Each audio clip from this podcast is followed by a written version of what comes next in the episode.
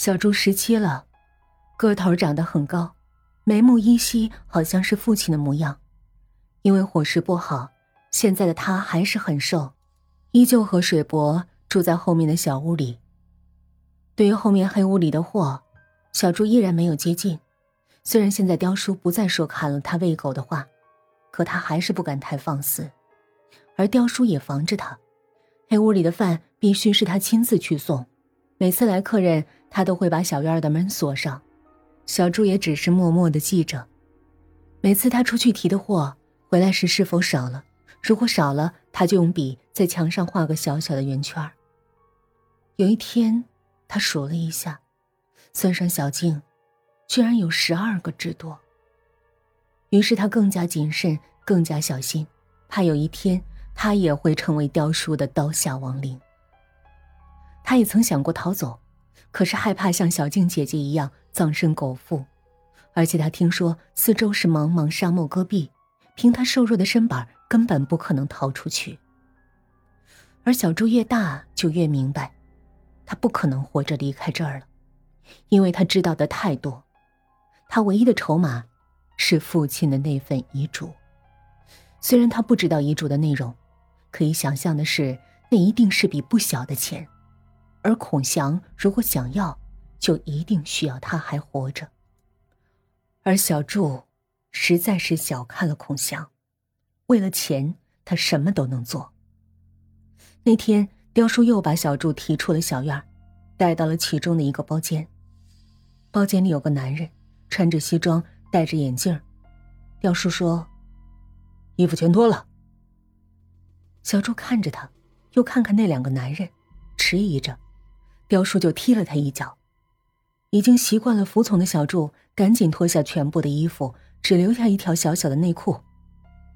全脱掉！彪叔命令着。于是他低着头，脱得一丝不挂，站在他们面前。只见那两个人。一个人拿着尺子，一个人拿着本子，仔细的量着他的身体。若是哪里有痣，或者是胎记，都仔细的记着，颜色、大小、位置，全身上下被他们仔仔细细的测量了半个多小时。小猪不知道他们要干什么，穿上衣服就出去了。刚出门就看见婶婶和一个男孩站在院里，他们也在回头看他。那是小军。孔祥的儿子，尽管这些年有诸多变化，他还是一眼就认出来了。因为他们的身体里有四分之一的相同血型，所以长得也有几分相似，特别是眉眼，这就是他一眼就能看出那是小军的原因。只见婶婶拉着他：“小柱，我们走吧。”小柱的脑子嗡的一声：“小柱。”他是小柱，那我是谁？刹那间，小柱明白了，他们究竟要干什么。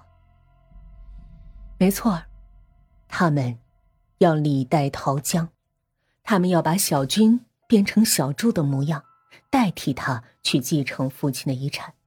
而一旦成功继承，那么小柱就只有死路一条。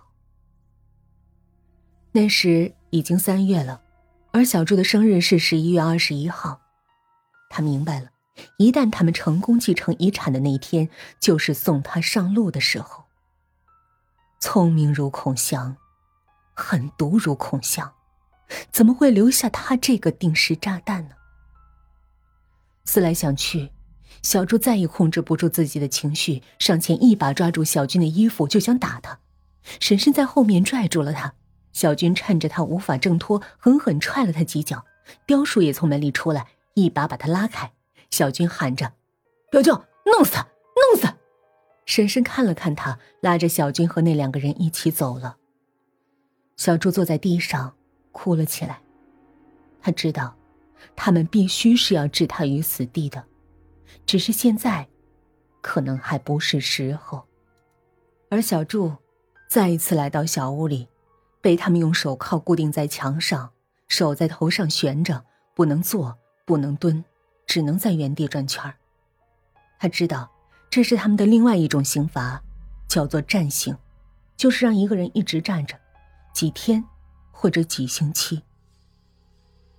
比起刑罚，更让小猪害怕的是他即将到来的生日。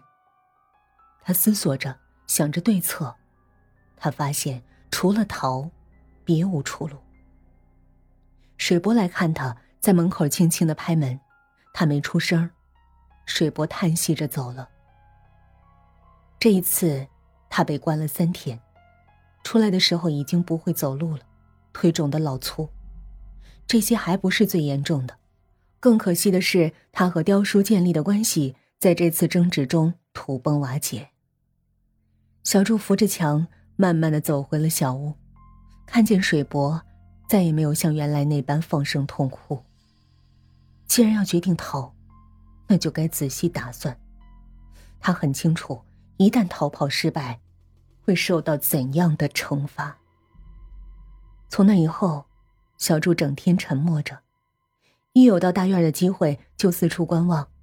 他试图和雕叔修复关系，可雕叔总对他很冷淡。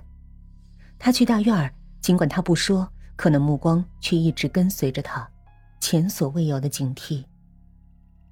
是啊，就算是小猪眼泪流干了，他们也不会放他走了。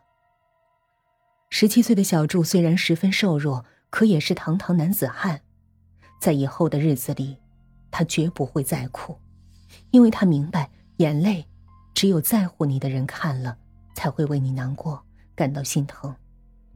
在这个世界上，还有谁会心疼他？水伯。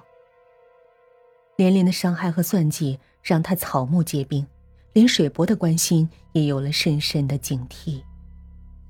他无时无刻不在找着机会，可却一直没有。